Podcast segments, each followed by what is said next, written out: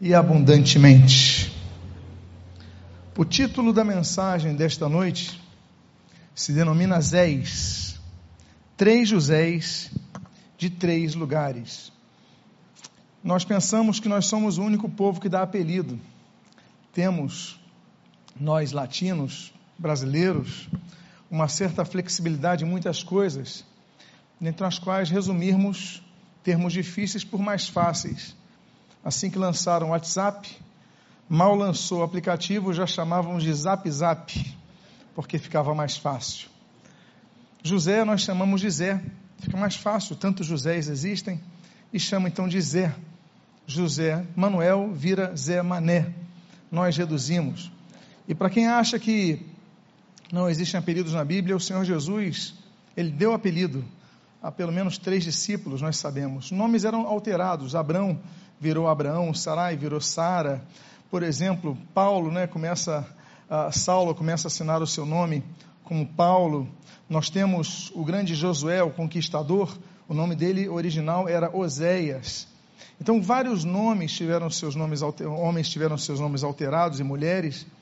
E nós temos o caso de três apelidos. Três pessoas, discípulos de Jesus, receberam apelidos. O próprio, por exemplo, Simão, ele passa a receber o apelido pelo qual nós até hoje denominamos ele de Pedro. Pedro não era o nome dele, mas Pedro era um apelido que Jesus deu para ele. Os irmãos Tiago, filho de Zebedeu, e o irmão dele, João, o Senhor Jesus chamou eles de os filhos do trovão, os Boanerges. Era um apelido. Então não há nenhum problema em dar apelido, naturalmente que não seja jocoso, que não tenha o sentido de humilhar, que não tenha uma motivação vexatória, mas não há nenhum problema. E eu quero falar dos Zés. Eu gostaria de saber e perguntar aqui quantos Josés nós temos em nosso meio nessa noite aqui. Levante seu braço. Quantos? Ok. Então, nós temos, são muitos Josés que existem em nossa sociedade.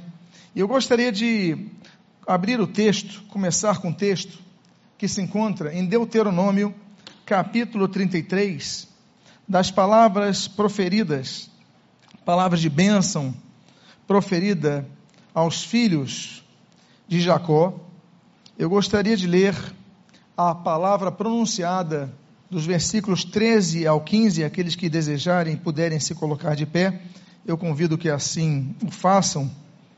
Deuteronômio 33, de 13 a 15.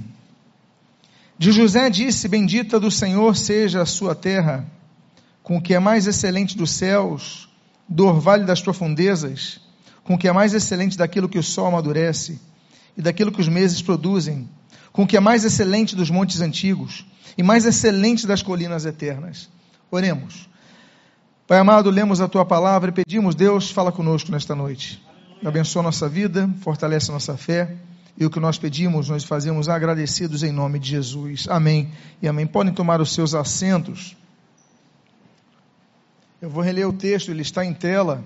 Bendita do Senhor seja a tua terra, falando a bênção para o José. Com o que é mais excelente dos céus, olha que palavra forte, do orvalho e das profundezas, se de tudo haja excelência e bênção sobre a vida de José.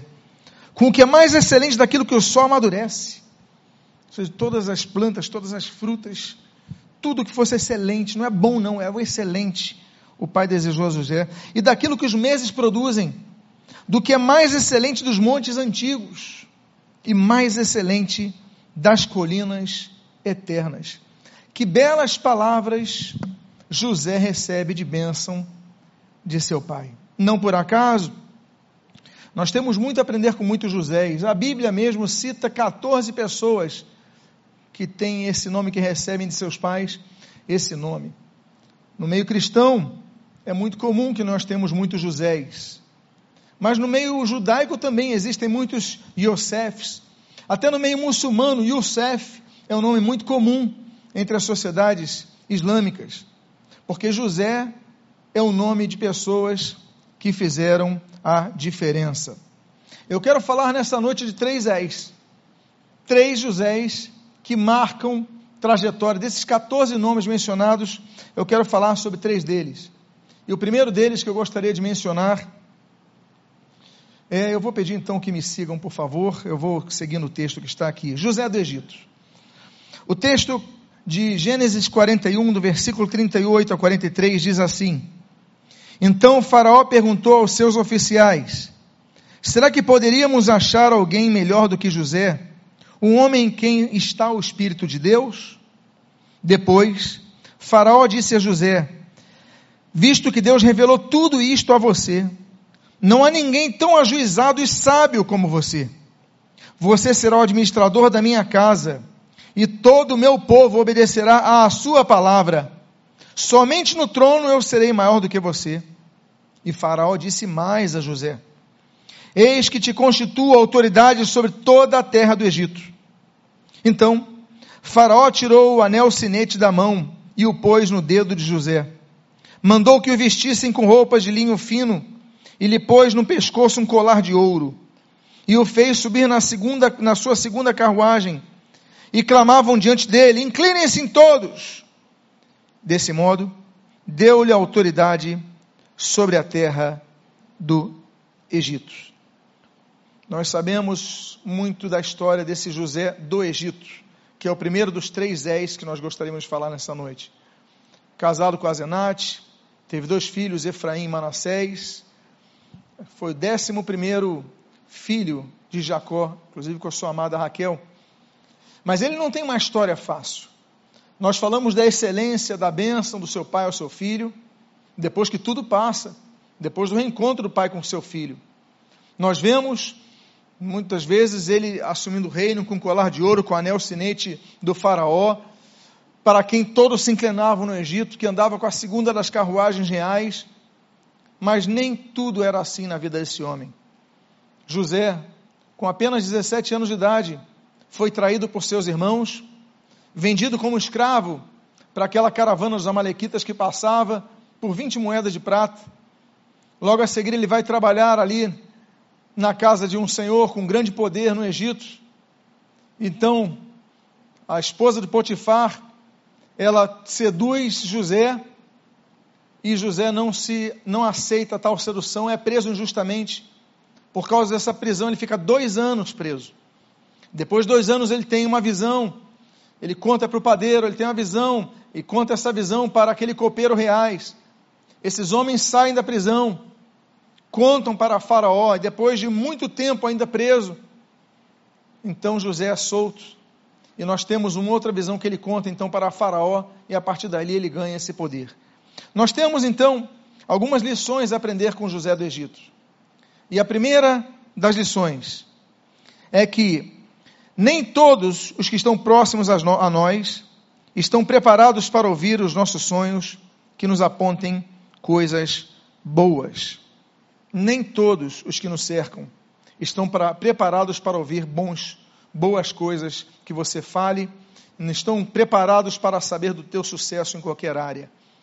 A inveja, ela sempre permeou a humanidade. Gênesis capítulo 4, nós temos a inveja de Caim para com Abel. Nós temos números 13, a inveja de Miriam e Arão para com Moisés. Nós temos Gênesis 26, a inveja, por exemplo, para Isaac, dos filisteus para com Isaac, que prosperava em tudo o que fazia. A Bíblia diz que o Senhor Jesus, ele é preso por causa da inveja dos que o cercavam. Inveja faz parte da vida. Até mesmo quando alguém ali vai para trazer uma, um alívio como foi, por exemplo, uma ajuda, como foi, por exemplo, Davi di, diante de Golias. A Bíblia diz em 1 Samuel capítulo 17 que Davi então se oferece, enfrenta Golias, derruba Golias, e no capítulo seguinte, capítulo 18, já vemos Saul tendo inveja de uh, Davi. Então nós, ne, nós nem sempre estamos cercados de pessoas que vão vibrar com a nossa vitória, com as coisas boas. E a primeira coisa que nós devemos aprender é isso: é que nem tudo nós podemos é, entregar aos demais, porque nem todos são capazes de entender. Deixe as coisas fluírem. A Bíblia diz que José, ele teve um sonho, aquela espiga e as espigas que se inclinavam diante dele. A Bíblia diz que os seus irmãos sentiram inveja. Outro dia ouvimos uma pregação que falou muito bem sobre isso, a respeito do fato do que ele falou e nem tudo que você vê você deve falar, porque a Bíblia diz que há tempo de falar e há tempo de calar. nós devemos aprender a pesar a nossa boca. Devemos aprender o que nós falamos. E essa é a primeira lição que nós aprendemos com José do Egito. Existe uma segunda lição que nós aprendemos com José do Egito. José era sensível às visões de Deus, fossem na liberdade ou na prisão. A Bíblia fala de três visões que José tem. A Bíblia fala ali em Gênesis 37, a visão que ele tem para os seus irmãos. A Bíblia fala em Gênesis capítulo 40, a visão que ele tem para o padeiro e o copeiro reais. E a Bíblia fala em Gênesis 41 da visão que ele tem para com Faraó. Era um homem sensível às visões de Deus. Era um homem sensível ao mundo espiritual. Era um homem sensível àquela realidade que os olhos naturais não veem. Amados irmãos, quantos sonhos nós temos? Todos nós sonhamos. Nós sonhamos dormindo, nós sonhamos acordados, temos muitos sonhos. Agora, a grande questão é que sonhos são sonhos que Deus deposita em nós. É para isso que a Bíblia diz que existe um dos dons espirituais que Deus nos dá chamado discernimento de espíritos. Não apenas de espíritos malignos, mas do nosso próprio espírito. Temos que discernir o que é alma e espírito, como diz ali em Hebreus capítulo 12. É pela espada de dois gumes, o conhecimento da palavra, nós conseguimos distinguir a alma e espírito, os nossos sentimentos do que Deus quer falar conosco. Essa sensibilidade vem pelo conhecimento da palavra, pelo estudo da palavra, pela vida de oração, pelo ouvir a palavra de Deus, que abre nossos olhos espirituais, as escamas que caem dos nossos olhos para enxergar as realidades espirituais. Esse homem enxergava. E quando nós então enxergamos as realidades, espirituais, nós conseguimos perceber aquilo que Deus tem separado para nós. Isso nos traz conforto e nos traz direção. José do Egito tinha essa sensibilidade espiritual. Há uma terceira característica, uma terceira lição que nós aprendemos com José do Egito, é que José era fiel a Deus e ao seu líder Potifar. Nós temos vários prisioneiros fiéis. Nós temos Jeremias, em Jeremias 37, era um prisioneiro fiel. Ele não murmurou por causa da sua prisão, quando ali naquela cisterna estava. Nós temos, por exemplo, João Batista, João capítulo 12, era um homem fiel ao Senhor. Nós temos o Senhor Jesus, que foi fiel até a morte, foi continuou sendo profeta que era até o dia do seu falecimento. A Bíblia diz que Jesus foi um prisioneiro fiel, ah, João, João capítulo 18. Atos capítulo 16, nós temos ali o apóstolo Paulo como prisioneiro fiel. Tantos homens foram prisioneiros fiéis, fiéis ao Senhor em todo tempo, porque há pessoas que quando são, é, lhes são retiradas as liberdades, quando passam por situações difíceis, quando são pressionados pelas situações, eles deixam a fidelidade de lado. Ah, vocês são galileus. Não, eu não conheço esse homem, não conheço Jesus, nunca ouvi falar dele. E nos tornamos Pedros, que durante o momento do conflito nós abandonamos Jesus. Mas a Bíblia diz que esse homem era um homem fiel.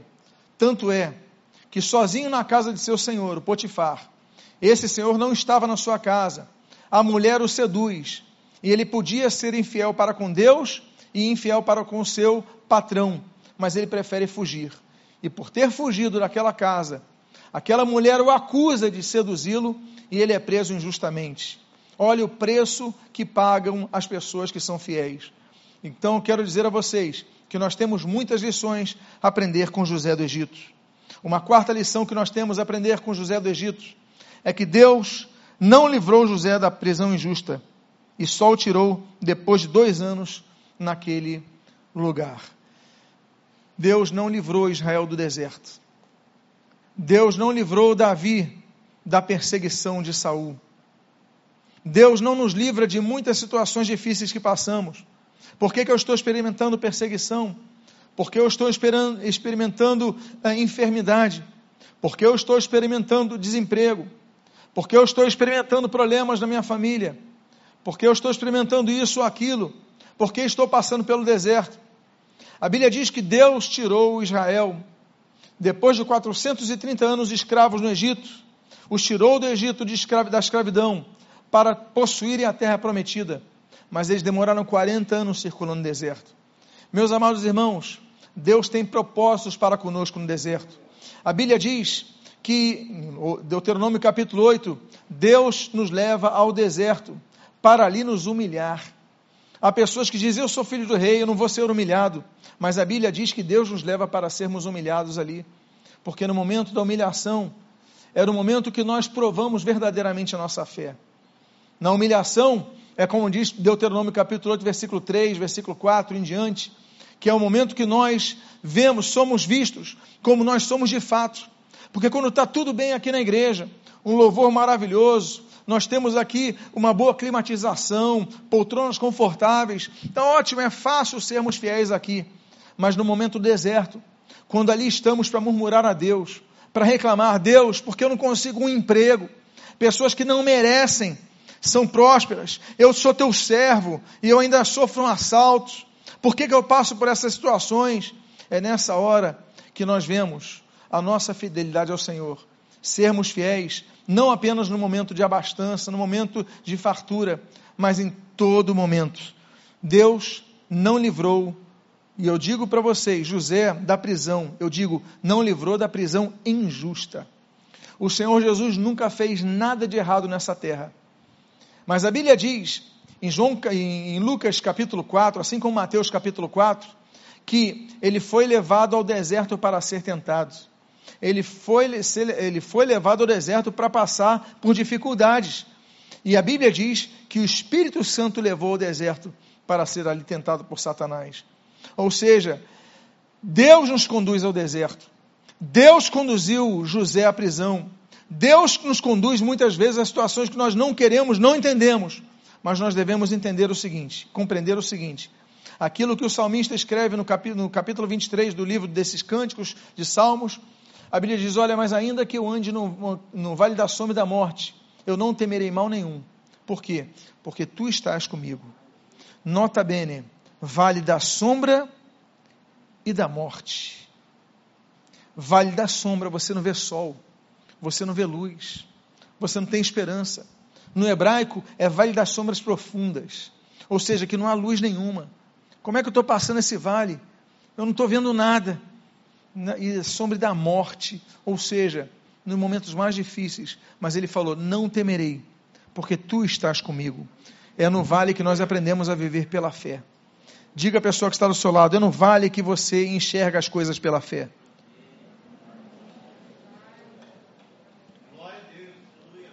Outra lição que nós aprendemos com José do Egito é a quinta lição, que ele foi preso justamente mais quando Deus o tirou, foi o momento certo para o honrar. Amados irmãos, Uda disse a Josias, segundo Crônicas 34, que quando ele se humilhou, Deus então o ouviu. Deus não ouviu Josias enquanto ele era soberbo, porque Deus resiste ao soberbo, mas dá sua graça aos humildes. É por isso que o Senhor Jesus fala ali em Mateus capítulo 23, Olha, aquele que, que, que, que for humilhado, esse será exaltado. Aquele que a si mesmo exaltar, esse vai ser humilhado. O nosso, nossa vida é um paradoxo. Há uma inversão de valores. Porque Deus, Ele procura um coração para habitar. E a Bíblia diz, profeta, através do profeta Isaías, que é um espírito quebrantado que Ele procura para habitar. Meus amados irmãos, temos que aprender a ser honrados, como o apóstolo Paulo falou, tanto sei ser humilhado, como sei ser honrado. Filipenses capítulo 4. Nós devemos aprender a ser fiéis a Deus em todo momento, na humilhação e na honra. Há pessoas que são servas de Deus, que buscam o Senhor, que fazem oração, fazem jejum, clamam ao Senhor quando estão no aperto, quando estão no desemprego, quando estão na enfermidade, buscam. Aí passa toda essa fase, prosperam, estão bem, esquecem-se de Deus, pensam só em si próprios não são pessoas fiéis. Nós devemos ser como Paulo. No momento de maior humilhação, no momento de maior exaltação, a nossa fé é a mesma. Devemos permanecer fiéis da mesma forma, corretos e buscando o Senhor da mesma forma. Seja no deserto como o povo de Israel ou no palácio como o rei Davi, devemos buscar ao Senhor de todo o nosso coração e todo o nosso tempo. E nós aprendemos isso com José. José foi fiel a Deus No momento que estava com a sua família, José foi fiel a Deus. No momento que estava preso numa terra estranha, José foi fiel a Deus no momento da sua morte. Oh, que grande homem nós temos em José do Egito. Há uma sexta lição que nós aprendemos com José do Egito. E a sexta lição é que o injustiçado José alcançou mais poder do que qualquer outro membro que sua família pudesse imaginar. Há muitas pessoas injustiçadas na Bíblia. Nós sabemos, o Senhor Jesus mesmo, Lucas capítulo 22, a sua a grande injustiça que foi o seu julgamento. O apóstolo Paulo, por exemplo, diante de Agripa, em Atos capítulo 26, foi muito injustiçado. Daniel, no capítulo 6, a Bíblia diz que quando é lançado na cova dos leões, é uma grande injustiça que acontece contra esse homem. Nós temos uma grande injustiça que acontece contra José. Mas eu quero dizer para vocês, que quando ele passou dessa fase, ele foi a pessoa mais honrada da sua família. A fase difícil na sua vida vai passar, que Deus quiser. Por quê? Porque, como nós aprendemos em todo o livro de Jó, Deus permitiu a Jó passar por aquela fase. Jó perdeu tudo, mas no final, Deus recompensou Jó com muito mais. O importante é nos mantermos fiéis a Deus, e nós aprendemos isso com José do Egito. Nós temos uma sétima lição que nós aprendemos com José do Egito. É que, apesar de maltratado por seus irmãos, José os perdoou, os abençoou e os sustentou. Amados irmãos, o Senhor Jesus, naquela colina, junto à próxima Cafarnaum, ao lado de Corazim, em frente ao Mar da Galileia, o Senhor Jesus, ele trouxe aquele que é chamado de Sermão do Monte, Mateus capítulo 5, 6 e 7. No capítulo 6, Jesus ensina a orar e ele fala sobre o perdão, que nós devemos perdoar os nossos pecados, os pecados de quem nós, que, daqueles que nos devem. Nós devemos pedir a Deus nos perdoar, mas nós devemos agir com perdão para com outros, porque é muito injusto você apenas querer o perdão para si e você não é, oferecer o seu perdão para outros. Em Lucas capítulo 6, o Senhor Jesus diz: Olha, perdoai e sereis perdoados. Não é isso que ele falou? Como nós queremos receber o perdão se nós não perdoamos? É por isso que nós temos um texto, quando o Senhor Jesus, ele fala ali para João, é, para Pedro, em Mateus capítulo 18, sobre o perdão, quantas vezes devia ser o perdão. Para o judeu, ele pode perdoar duas vezes, no máximo três. Não há mais perdão para o judeu do que três vezes. Três, um ato de misericórdia. Ele, ele tem que, ele, ele, é obrigado a perdoar duas vezes. Isto está na palavra de Deus, está no, no Talmud está nos escritos rabínicos. Duas a três vezes, não mais do que isso. Pedro, ele chega e querendo mostrar a superioridade dos discípulos de Jesus, ele fala, ah, então Jesus, nós devemos perdoar sete vezes. Como se ele fosse mais do que o dobro do que um judeu comum perdoaria. Aí Jesus, ele pega e ele, hiperbolicamente, ele fala o seguinte, não, não é sete vezes, é setenta vezes sete. Jesus não queria dizer que era 490 vezes que nós devemos perdoar. É infinitamente, é sempre estarmos com o coração disposto a perdoar. E esse é um grande segredo que nós aprendemos de José. José, quando ali no governo estava no Egito, com todo o poder, ver seus irmãos, ele podia falar o seguinte: não, eu vou mandar prender eles, porque eles me venderam, eles quase mataram meu pai, eles disseram que eu estava morto, eles me traíram, não me, não me amaram. Ele podia fazer isso, mas não o fez. Ele podia, no mínimo, falar assim: não podem voltar para sua terra, porque não há comida para vocês. Eu quero lembrar do contexto da profecia desse homem. José profetizou que viriam sete anos de seca na terra e sete anos de fartura, se o faraó obedecesse e preparasse ali os armazéns. E ali Faraó fez, e nos sete anos de seca houve sete anos de fartura no Egito.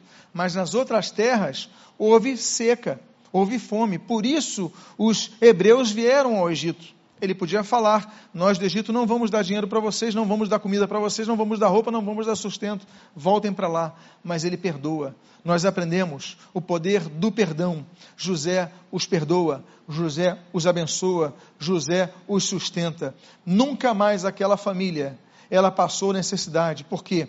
Porque José aquele que foi desprezado, aquele que foi invejado, aquele que foi vendido, aquele que foi traído, aquele que foi lançado para longe da sua família.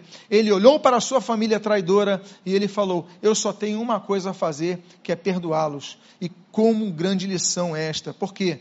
Quão difícil é perdoar aqueles que nos ofendem.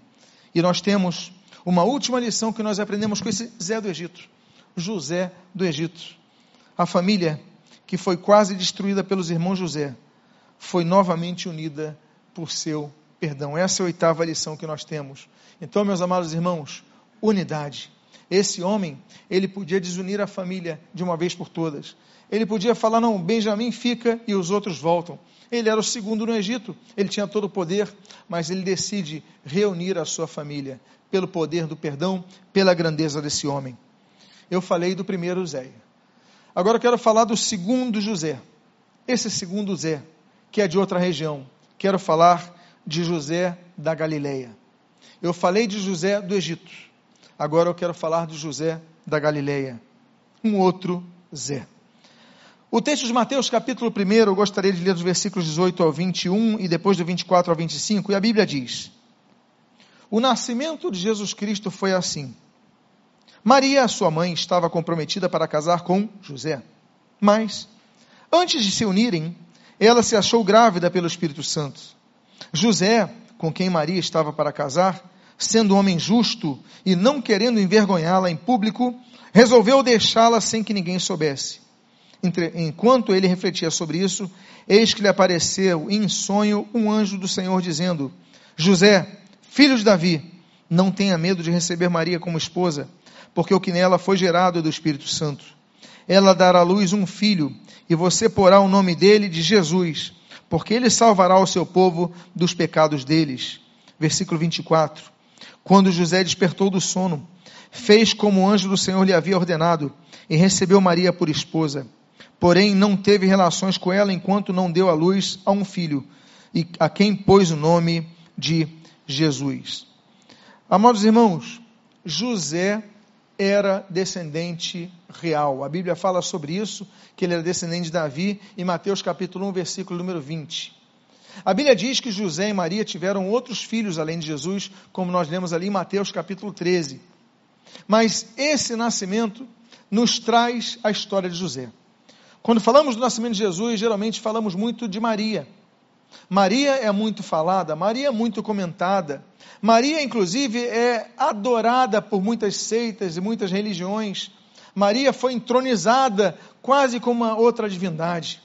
Maria passou a ser uma intercessora a, a qual as pessoas clamam. E pouco se fala de José. Parece até que no Natal a gente fale tanto de Maria, fale dos reis dos, dos, dos magos do Oriente, fale de tantas coisas e às vezes nem menciona José. Mas esse homem José, esse homem José da Galileia, porque ele morava em Nazaré e Nazaré fica na Galileia, esse homem é um grande homem em nossa história. E vamos aprender então algumas lições com esse homem. A primeira das lições que nós aprendemos com José é que ele era um homem justo como diz a Bíblia. A Bíblia diz no Salmo de número 11 que Deus prova o justo. Não é porque você é um tzedek, você é um, um, um justo, uma pessoa correta, que você não vai ser provada por Deus. Deus prova o justo. Mas a Bíblia diz que o justo não vive pela sua justiça. O justo não vive pela força de suas mãos. O justo não vive pela recompensa de suas obras. Mas a Bíblia diz em Abacuque 2,4, assim como em Romanos capítulo 1, versículo 17, que o justo viverá pela sua fé. E é por isso que a Bíblia diz no Salmo de 92, aquele texto, texto tão lindo, que o justo florescerá como a palmeira. O contexto é o deserto. A palmeira, aquela que produz a tâmara, é uma das árvores tão fortes que ela cresce no deserto e no meio do deserto ela dá flores. Ele florescerá como a palmeira. Esse homem era um homem justo. Nós aprendemos os qualificativos que a Bíblia traz sobre cada um dos seus personagens, não é verdade?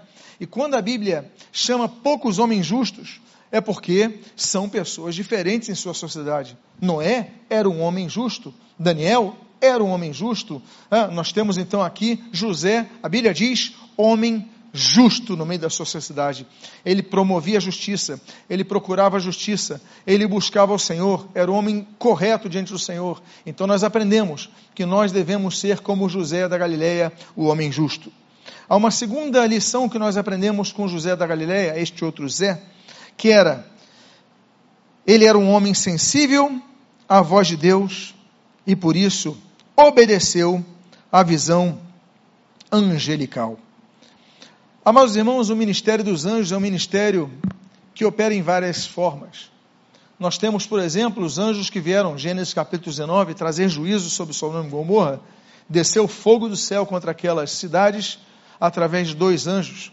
Nós temos o anjo que destrói um exército de 135 mil dos, dos, dos guerreiros de Senaqueribe.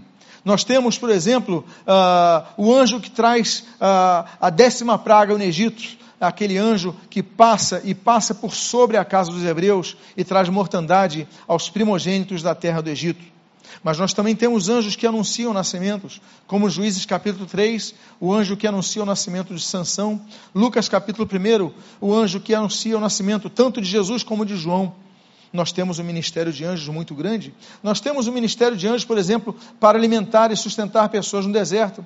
Como foi ali em 1 Reis, capítulo 19, o anjo sustentando ah, Elias, depois daquela provação no Monte Carmelo, e o anjo, a Bíblia diz ali em Mateus capítulo 4, que veio sustentar Jesus ali em Jericó, depois dos 40 dias no deserto, após a tentação por Satanás.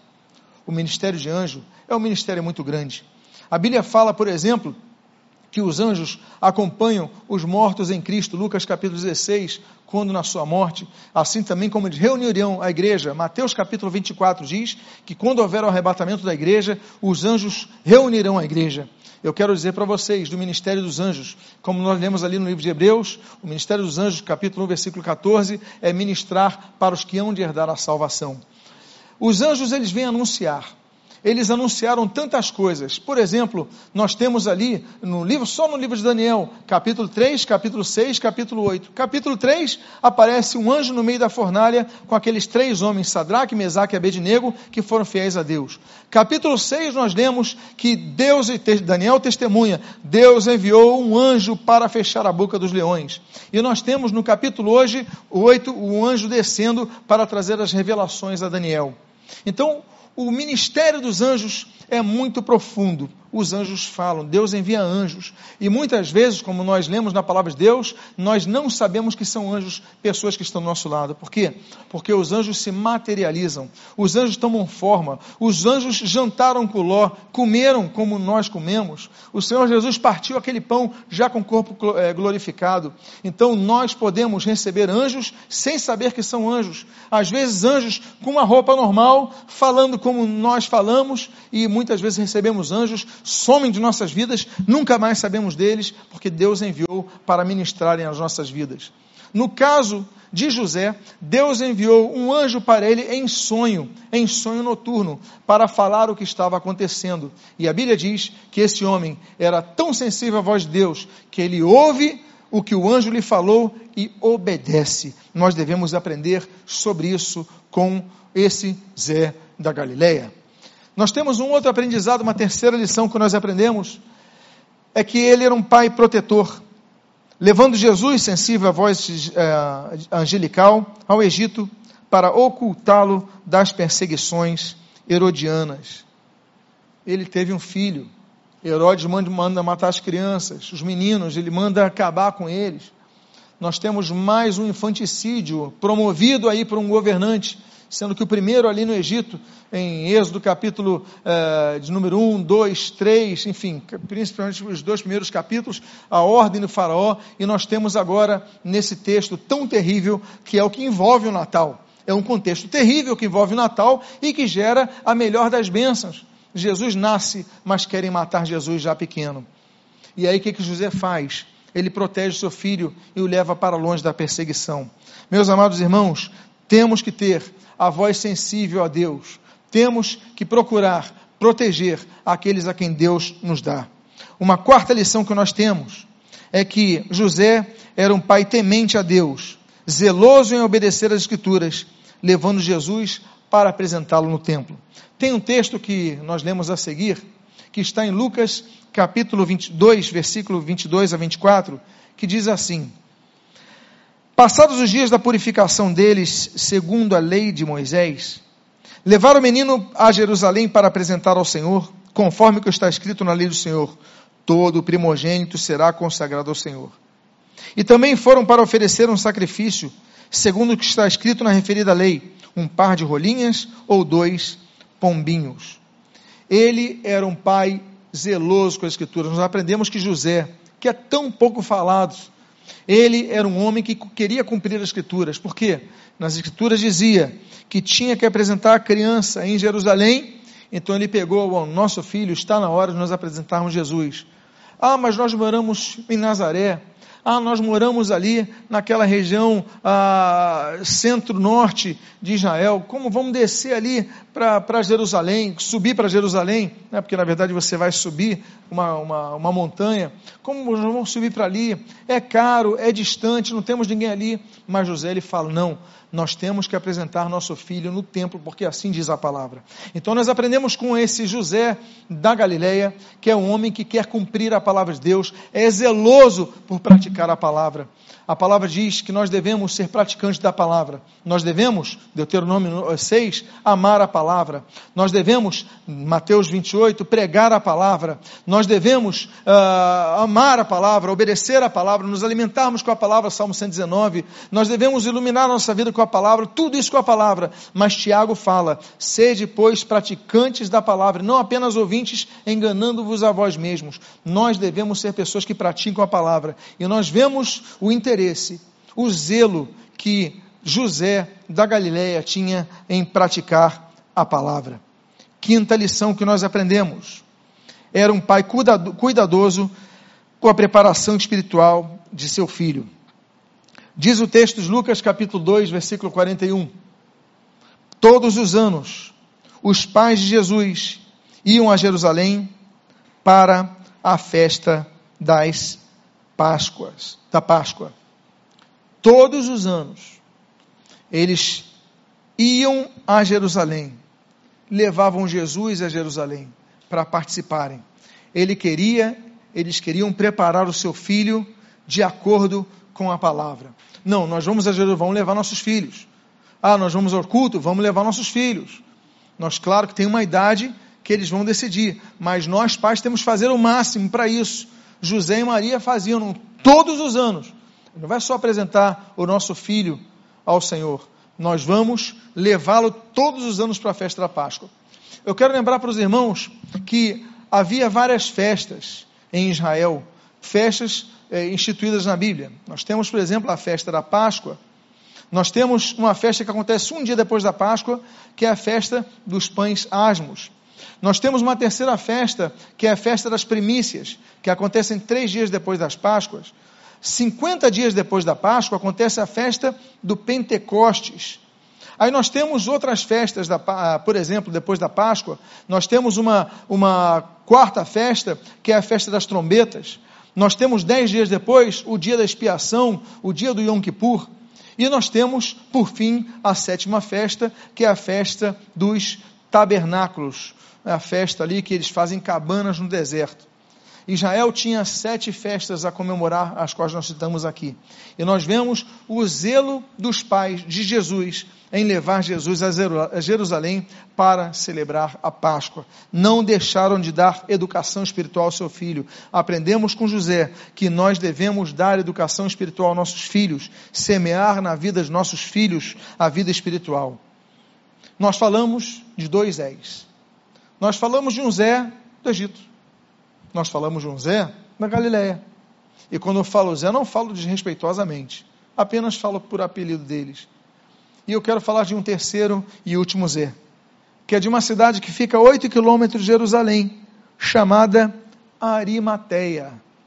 José de Arimateia. Mateus capítulo de número 27, no versículo 57 ao 61, nós lemos o seguinte: Ao cair da tarde, veio um homem rico de Arimateia, chamado José, que era também discípulo de Jesus. Este foi até Pilatos e lhe pediu o corpo de Jesus. Então Pilatos mandou que o corpo lhe fosse entregue.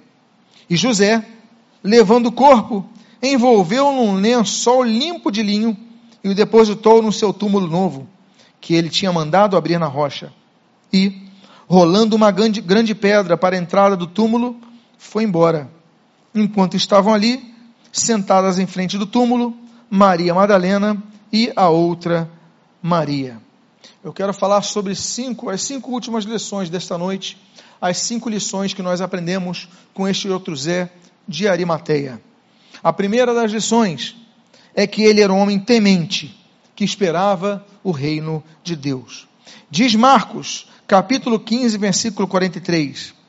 José de Arimateia, ilustre membro do Sinédrio, nós temos o slide desse texto, que também esperava o reino de Deus, dirigiu-se ousadamente a Pilatos e pediu o corpo de Jesus.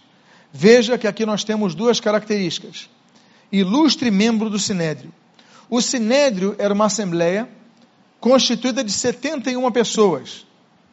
35 partidários dos fariseus, 35 partidários dos saduceus e um presidente, um nasci. Né? E nós temos ali a figura do sumo sacerdote. Pois bem, então esse era o Sinédrio. Dentre os 70 membros do Sinédrio, nós temos dois seguidores de Jesus. Um é Nicodemos e outro é José de Arimateia. Esse José de Arimateia nos mostra nesse texto que nós lemos o seguinte: que também esperava o reino de Deus. Era um homem temente, que tinha visão espiritual, que tinha conhecimento da palavra sobre a instituição do reino de Deus.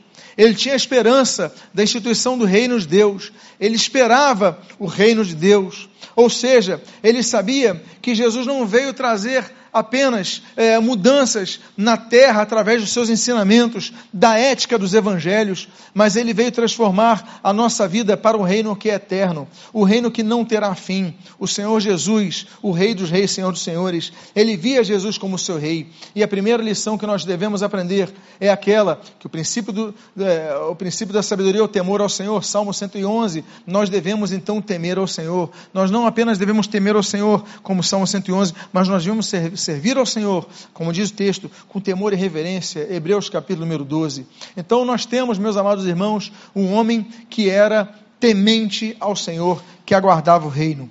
Temos uma segunda lição com esse terceiro Zé. A segunda lição é que ele era um homem ousado ao se apresentar diretamente a Pilatos para pedir o corpo de Jesus. A Bíblia fala sobre vários homens corajosos e mulheres corajosas. Nós temos, por exemplo, Êxodo capítulo 1, aquelas duas parteiras, Sifra e Puá, mulheres corajosas. Nós temos Josué, em Josué capítulo 1, o homem corajoso. Nós temos Natã, em 2 Samuel capítulo 12, um profeta muita coragem. Nós temos, por exemplo, Daniel, capítulo 6, Daniel, um homem de coragem. Nós temos Daniel, capítulo 3, Sadraque, Mesaque e Abednego, homens de coragem. A Bíblia fala Estevão, capítulo 7 de Atos dos Apóstolos, um homem de coragem. Nós devemos ter coragem, e nós vemos a coragem de José de Arimateia. José de Arimateia não era apenas um ilustre membro do Sinédrio que ficava calado no momento da perseguição. Como membro do Sinédrio, ele tinha muito poder político, então ele tinha acesso a Pilatos. E nós vemos então que enquanto Nicodemos procurava de madrugada, ele foi direto a Pilatos, olha, quero uma audiência com Pilatos. Pilatos, pois não, aqui é José de Arimateia, membro do Sinédrio. Por favor, me ceda o corpo de Jesus Cristo. Olha que coisa linda, olha que homem corajoso, olha que homem ousado. Meus amados irmãos, nós temos que pegar essa ousadia desse homem. Por quê? Porque nós aprendemos sobre a grande ousadia que ele tem, ir até Pilatos. Se você notar, se você reparar, na crucificação de Jesus, Todos se esconderam, menos João, que era o mais novo, e aquelas três Marias, mulheres de coragem. Todos se esconderam. Mas por que, que se esconderam? Porque eles mataram Jesus. Eles falam, então agora, como mataram o líder, agora vão perseguir os seguidores. Cadê Pedro? Escondido. Cadê Tiago? de Zebedeu escondido? Cadê João escondido? Cadê André? Escondido. Cadê os discípulos? Escondidos. Mas ninguém fala de José de Arimateia. Que ele chega e ele não apenas não se esconde, como ele vai até Pilatos. Ele não apenas se esconde dos soldados, como ele vai na frente do governador da Judéia. Ele fala: Olha, você pode me dar o corpo de Jesus? Que coragem é essa, meus irmãos? Que homem de coragem, José de Arimateia. Então, nós devemos ter a coragem desse homem.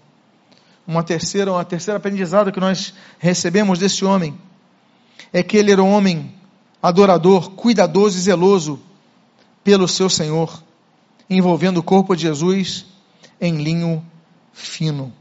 Ser zeloso com as coisas de Deus. A Bíblia diz em Isaías capítulo 59 que Deus é zeloso por Israel, pela nação de Israel. Deus tem um zelo com aquela nação. A Bíblia diz que Deus, números 25, Deus é um Deus zeloso. A Bíblia diz em João capítulo 2 que Jesus era zeloso. A Bíblia diz que a igreja tem que ser zelosa pelas coisas santas.